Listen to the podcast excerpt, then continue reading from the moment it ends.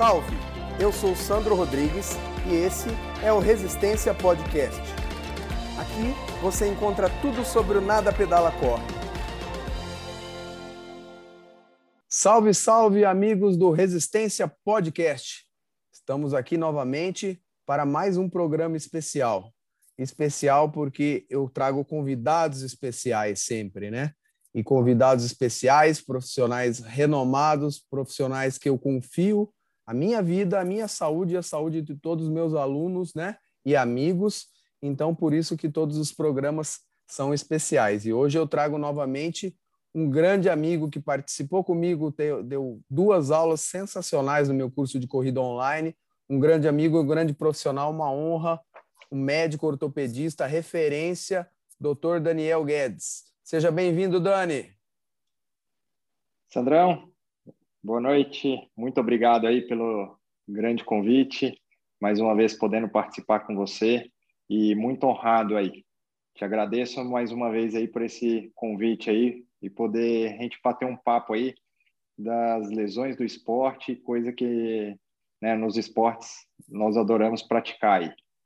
Sensacional, Dani. E aí você podia também já de abrir alas aí, se apresentar um pouquinho falar de, de suas especialidades, né? Onde você atua, que área você trabalha, onde você trabalha, você está aqui na região de Campinas, porque a gente tem ouvinte do país inteiro, do mundo inteiro. Então, fala um pouquinho de você, onde você atua, sua formação, brevemente, para a galera saber esse cara que eu tanto admiro. Sandrão, eu sou formado em medicina pela Universidade de Marília. Depois eu fiz residência de ortopedia e traumatologia no Hospital Mário Gatti, fiz a subespecialização em artroscopia e trauma esportivo junto ao Centro Médico de Campinas, Instituto Afonso Ferreira. É, nesse período aí tive uma experiência muito boa trabalhando aí um ano e meio, quase dois anos, junto ao time de futebol profissional do Guarani. É, depois eu tive um, uma, um breve fellow em, nos Estados Unidos, em St. Louis, no Missouri, na Washington University, e onde que eu pude também fazer um pouco aí da, da área de trauma esportivo. Aí trabalhei na área esportiva junto aí, né, é, dos consultórios que eu atuo aqui em Campinas, né. Hoje sou coordenador da ortopedia do Hospital Ouro Verde, preceptor da residência de ortopedia lá do Centro Médico e também sou preceptor aí da subespecialidade. E também fiz a medicina esportiva pela Escola Paulista de Medicina e aí também e algumas experiências aí durante o esporte, né? Carreira esportiva, tentei aí na, na vida seguir a vida atlética na natação e no basquete.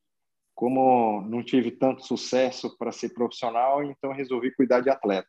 Então foi essa minha trajetória aí. Hoje Estou no futebol feminino do Palmeiras, cuidando das meninas lá, né, no, aqui junto, que é aí na cidade de Vinhedo.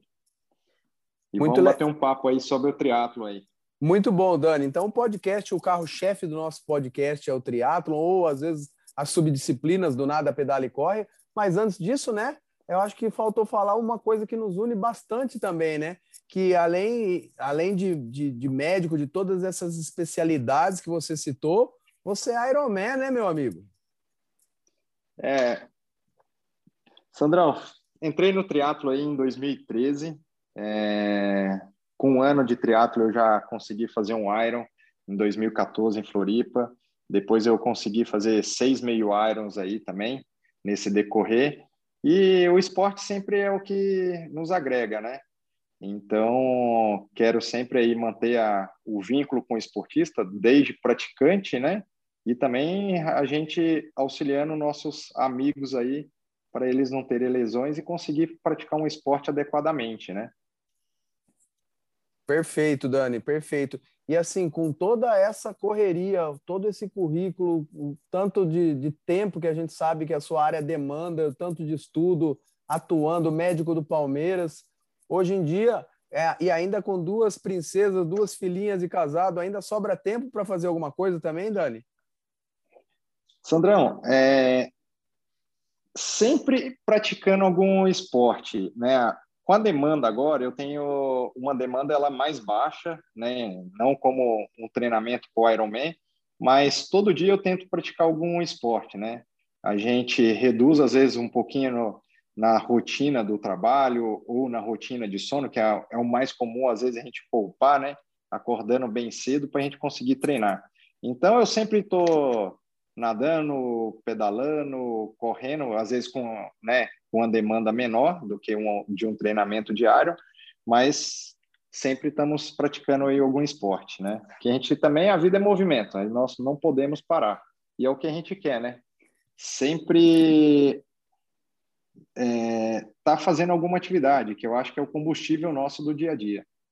Perfeito, Dani. Então vamos vamos para o nosso trabalho que nos une, que o pessoal está sedento. Dani, eu vou pedir para você que nosso podcast, eu não sei se você acompanha lá, mas eu tenho a galera que, que me segue, que me acompanha, que nos segue, né? Tem bastante um corpo docente de profissionais, de professores da área, mas muitos atletas também, muitos curiosos e amantes do esporte. Então a gente sempre tenta trazer nos episódios ciência, mas com uma linguagem relativamente comum, ou quando a gente é um pouco mais técnico, aí eu vou tentando mediar para traduzir. E a ideia do nosso papo de hoje é falar sobre as lesões do triatlon mesmo, tá? Então a gente vai, vai dividir as subdisciplinas ou subcategorias do, do triatlon, o, o, o nadar, o pedalar, o correr, e falar uma, duas lesões que você acha que são mais importantes ou que mais acometem os praticantes. Pode ser assim nesse formato, Kinder Ovo, que eu fiz contigo? Com certeza, Sandrão. Tamo junto e vamos lá. Então vamos lá, começando pelo começo, a primeira disciplina, o nadar no triatlon, a natação, eu já imagino aqui, mas qual a maior incidência, o que mais aparece para você de, de atleta, triatleta ou mesmo nadador? Quais as lesões mais comuns e fala um pouquinho sobre elas, ou ela, uma ou duas, Dani.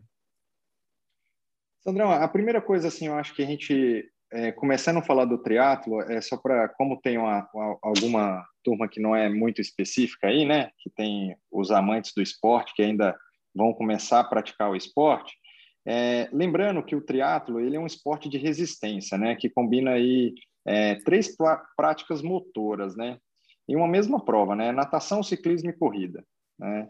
É, é um esporte que é extenuante, né? Tem os desafios, né? Criados aí para testar os limites, né? É, sendo um, um, esporte de endurance e muitas vezes, né? Exigindo máxima performance. E em relação à natação, é, o que a gente mais vê em relação a isso é a, é a, é a dor do ombro, né? Que muitas vezes o triatleta ele tem uma protusão de ombro, o, a maneira de, de aliviar a perna na natação para sobrecarregar mais o membro superior, então gerando a síndrome do impacto no ombro, né? Então essa é a lesão mais comum na natação do triatleta, né? Ela acaba por quê? Quando você tem uma protusão do ombro, muitas vezes, e aí acaba para poupar também as pernas, né? Pensando no ciclismo e na corrida, o, o triatleta acaba forçando um pouco mais os membros superiores na natação. Isso acaba fazendo, acarretando, né, uma sobrecarga do manguito rotador, né, tanto do manguito rotador como do peitoral, porém mais o manguito rotador, e isso acarreta na dor do ombro, né? O triatleta lembrando também que o outro motivo que também gera a dor do, do ombro o triatleta muitas vezes tem aquela corrida clássica, né? Ele fecha um pouquinho mais o ombro, que é o modelo dele de correr, né? Sim. Se você olhar a grande maioria do triatleta, ele joga um pouco o ombro para frente, né? Por essas ações, acabando fechando esse espaço subacromial. Então acaba gerando um pouco de desconforto no ombro aí, que é o carro-chefe mesmo é, da natação, né? Muito. É, quando é, e, e, e para a gente fazer o tratamento disso, evitar isso, a gente lembrar de fazer o fortalecimento da cintura escapular, né? É, lembrando que o fortalecimento, apesar do triatleta estar tá aí né, na natação, na corrida e no ciclismo, tem um fortalecimento com, com essa prática de atividade física, a gente também tem que fazer o trabalho preventivo, né? dessa musculatura do ombro, fazendo aí o fortalecimento do manguito, fortalecimento da cintura escapular, fazendo alongamento do peitoral, para o peitoral não fazer aquela contração, né? Tendo a musculatura muito mais forte do peitoral e deixando a cintura escapular mais alargada. Então, até porque ideia... você deu, até porque você deu um exemplo aí, você falou de protrusão, né, do ombro, falando para as pessoas que não entendem, essa anteriorização. E se a gente tiver o peitoral muito mais forte que a cadeia posterior, essa protrusão tende a ser exacerbada também, não é, Dani? Exatamente. E lembrando, é que aí é um pouquinho de anatomia, né, Sandrão? No, a gente tem o ossinho coracoide, que faz parte do, da escápula, né? E ali tem origem de três músculos extremamente fortes, né? Que é o peitoral menor, o bíceps e o braquial. Então, quando a gente faz muito fortalecimento dessa região anterior, eles acabam puxando a escápula e fechando um pouquinho o espaço sub, subacromial. E nós já temos uma tendência no nosso dia a dia a fazer mais exercícios para anterior, né? Sim. Mais para peitoral, mais para bíceps. E aí o que, que acontece? Fechando esse espaço subacromial, é, acaba pressionando o manguito. E aí é onde que vem muitas limitações da natação, né? É essa dor do ombro, que acaba incomodando. Então, o trabalho preventivo, a gente alongando essa, essa musculatura anterior, e fazendo o fortalecimento da cintura escapular, ativação dessa região cintura escapular, a gente minimiza esse fechamento aí do espaço subacromial. E aí tirando a tensão sobre o manguito rotador, né? Perfeito, Dani, perfeito. E aí, você ainda falou disso, mas tem fora, sem contar as atividades diárias, com, com celular, com computadora, é, tem de ser tudo anteriorizada pela protrusão também. Nossas atividades de vida fa favorecem essa, é, essa anteriorização dessa cadeia, não é isso também, Dani? Exatamente, Sandro. É, hoje é o que você falou, nós somos muito anteriores, né? Então, assim, hoje a gente passa grande período né, do trabalho sentado, é, computador, celular, acaba que por muito tempo a gente fica com esse ombro mais para frente, né? Então é importantíssimo, né, a gente fazer o trabalho aí de alongar e fortalecer essa região posterior do ombro, né, cintura escapular, tudo, para que a gente evite essa compressão aí anterior. E reeducação, né, fortalecimento de core junto, que isso também é, nos ajuda a melhorar, né, a postura do ombro, tem que lembrar, né, não é só fortalecer o ombro, né, é, o core é importantíssimo para evitar que ocorra essa protusão de ombro, né. Perfeito, Dani, perfeito. E eu acho que também a gente pode explicar para os ouvintes, você com muito mais exatidão e prestreza aqui do que eu, que assim, é a articulação do ombro, é, é, ela é vital, né? Porque a gente tem muita mobilidade, a gente praticamente faz todos os movimentos. O desenho dela é parecido com, com, com a articulação do quadril, porém, pelo fato da cavidade glenoide ser mais rasa do que a cabeça do húmero, ou seja, para o pessoal, talvez você explique melhor, o buraquinho que vai encaixar o braço, ele não cabe a cabeça, o osso do braço. E ele favorece movimentos muito amplos, vários movimentos, só que isso facilita o processo de lesão. É isso, Dani? Faz sentido o que eu falei? Isso sim, Sandrão. Lembrando, né, que a glenoide, ela é, é um pouco côncava, né? É, então, e a superfície né, da cabeça humeral, acaba que ela não tem um encaixe perfeito, né? O que mais dá estabilidade, né, é, do ombro são os ligamentos e o manguito. Parte óssea, ela não tem sustentação. Tem que lembrar disso, né? Que é, apesar de você ter articulação glenumeral, a sustentação dela é totalmente ligamentar e muscular. E aí a gente tem uma estrutura que é extremamente importante, que faz o aumento né, da vedação da cartilagem e também faz uma pressão negativa na cabeça, né, no intuito de fazer como uma ventosa, que é a região labral. Quando você tem essa musculatura equilibrada do ombro, o ombro tende né, a girar de forma circular. Tem, é, lembrando aí, como você disse, a articulação do ombro é a que é mais móvel, né? A gente consegue fazer um movimento completo com ela, né? De é, elevação, rotação, né? Então, ela, o labrum, quando você tem essa musculatura equilibrada, a cabeça gira de forma central. Se você tem uma musculatura desequilibrada, muitas vezes a cabeça do húmero ela vai girar de forma em elipse. Entendi. E ela girando de forma em elipse, ela pode sobrecarregar a região labral e aí começa a gerar dor por lesões labrais também. E também o manguito rotador de forma né, é, desequilibrada, ela, ele começa a gerar dor. Então, é extremamente importante para a natação fazer o fortalecimento dessas musculaturas. Para quê? Para se equilibrar adequadamente e você não ter esse essa instabilidade que a gente chama às vezes de instabilidade oculta, né? Que não foi aquela que o cara caiu, o ombro saiu do lugar ou né, jogando, fazendo algum esporte e essa cabeça do húmero saia. Então, ela também ela pode fazer movimentos inadequados e por ser um movimento repetitivo, né, acaba se lesionando por repetição, por sobrecarga mecânica aí. Perfeito, Dani, perfeito. E depois dessa aula de anatomia que você nos deu, que a gente discutiu, a gente pensa no, no, no, triatleta ou no nadador, quando vai cair na água, junta toda essa parte anatômica e funcional que nós discutimos, com, como você disse, o triatlon ser um esporte de endurance, ou seja, ele vai fazer movimento por muito tempo, e além de tudo, o movimento é, é, é super amplo, né, Dani? Porque aí o movimento de circundução, de rotação do ombro, ele é bem amplo para executar o nado crawl ou nado livre, e isso feito por um longo período de tempo. Aí é um, um prato cheio, talvez, para o mecanismo de lesão, se a gente não, não fortalecer para prevenir, é isso? Exatamente, Sandrão. E é, lembrando né, que a, as lesões do triatleta, é, cerca de 70% das lesões do triatleta é devido a lesões crônicas, né? Por movimentos repetitivos, né? E, e é isso que você falou. Conforme é, vai treinando com esse movimento amplo e só que assim, se tiver com a musculatura desequilibrada e repetitivo, aumenta a chance de lesão é, gradativa, né?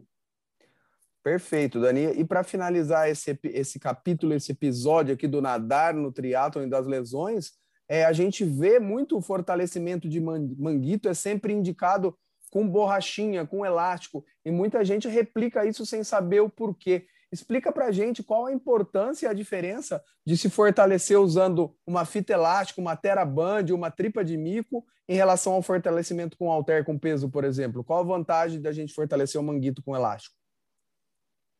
Sandro, é, lembrando que o manguito, é, a gente sempre faz muitos movimentos repetitivos, né?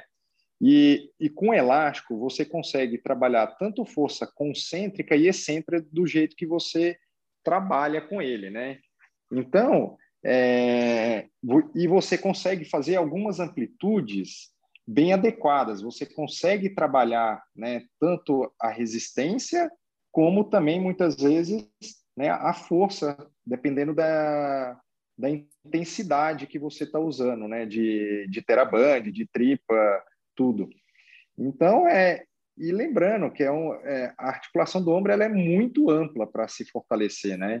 Então, isso nos ajuda bastante aí a ter uma execução adequada de movimento. E também a gente pode entrar com fortalecimento de peso, mas também a gente tem que ter a restrição, porque a, o, a gente tem na escápula né, aquele movimento escápulo torácico, né? Lembrando que sempre é de 2 para 1. Um. Cada 2 graus de elevação né, do ombro, a escápula movimenta 1. Um. Então, tem esse movimento em relação à escápula. Então, a gente tem que trabalhar tanto né, os rotadores internos, os rotadores externos e os elevadores aí. Perfeito, perfeito, Dani. E para fechar, é, o manguito rotador que nós falamos tanto é um conjunto de quatro músculos, não é, não é isso, Dani? Que compõe a, a, o, o, o, complexo do ombro. Quais são esses músculos aí para falar para o pessoal? É, o, nós temos o subescapular, né? É, que ele é o anterior, tem o supraespinhoso, que ele é o superior, é antero superior. Aí você tem o póstero superior, que é o infra, e o redondo menor. Então, cada um vai fazer seu, seu movimento, né? Então, o subescapular, ele, ele é responsável por maior força de rotação interna. O supraespinhoso, ele é responsável pela elevação, né? O infra, ele tem um componente na elevação e na rotação externa, principalmente, e o redondo menor, ele é totalmente rotador externo, né? Lembrando também, Sandro, que é, apesar da gente ter o manguito rotador, junto ao manguito rotador, que é importante, tem o cabo longo do bíceps, que Sim. ele, quando, quando ele é inflamado, ele é um dos principais né, causadores de dor no ombro. Por quê? Sim. Ele, ele passa entre o subescapular, na goteira bicipital, entre o supraespinhoso.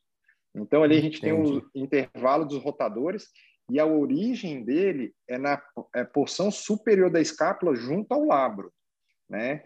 E algumas pessoas às vezes também desenvolvem desenvolve patologia nessa região, né? Por muitos desequilíbrio do manguito rotador, que aí sobrecarrega o bíceps, também podendo causar uma dor nessa região anterior aí do ombro. Perfeito, Dani, perfeito. E assim, quando a gente pensa num, numa ação conjunta de todos os músculos do manguito rotador, por todas essas ações é, que, que você falou que eles geram individualmente, quando eles se contraem junto, aí a, a, tem a principal função do manguito rotador, que todo esse cruzamento de vetores de força faz com que a gente estabilize a articulação do ombro, né? Fixando a cabeça do húmero na cavidade glenoide, evitando luxações ou coisa do gênero, não é isso? Exatamente. É, quando você tem a, a, essa musculatura adequada, fazendo a tração que cada uma determina, né, e movimento cada um, você tem a força é, de centralização da cabeça, né? Então a ideia é que a cabeça do húmero fica central na glenoide, para evitar que ela faça essa forma de elipse, né, sobrecarregando aí a região labral ou os ligamentos. Daniel, sensacional, Dani. É, a gente mudou o curso do podcast aqui, porque a gente foi a fundo nessa discussão do ombro. Eu agradeço a vocês e a gente volta no próximo episódio para gravar ainda sobre as principais lesões do ciclismo e da corrida. Não percam esse papo, essa continuação desse papo nosso com o meu grande amigo Daniel. Beleza, Dani? Voltamos já já para o próximo programa. Combinado, Sandrão. Um abração aí e vamos junto.